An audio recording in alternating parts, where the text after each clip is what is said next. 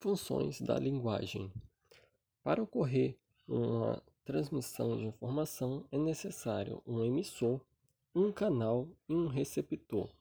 Dentro desse canal é passado uma mensagem com um código e com uma referencial. O emissor e o receptor também são chamados de interlocutor. A mensagem com função referencial ou denotativa é centrada no conteúdo, mensagem específica, como, por exemplo, um artigo científico.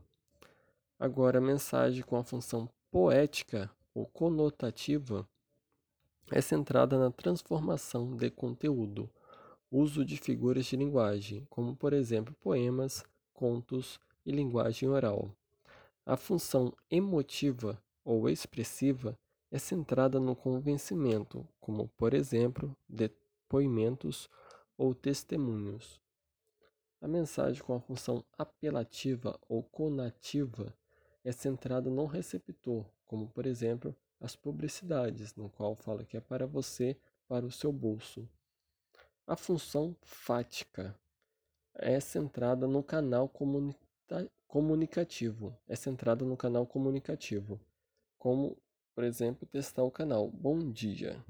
Se a pessoa não responder, é porque não tem um canal de comunicação.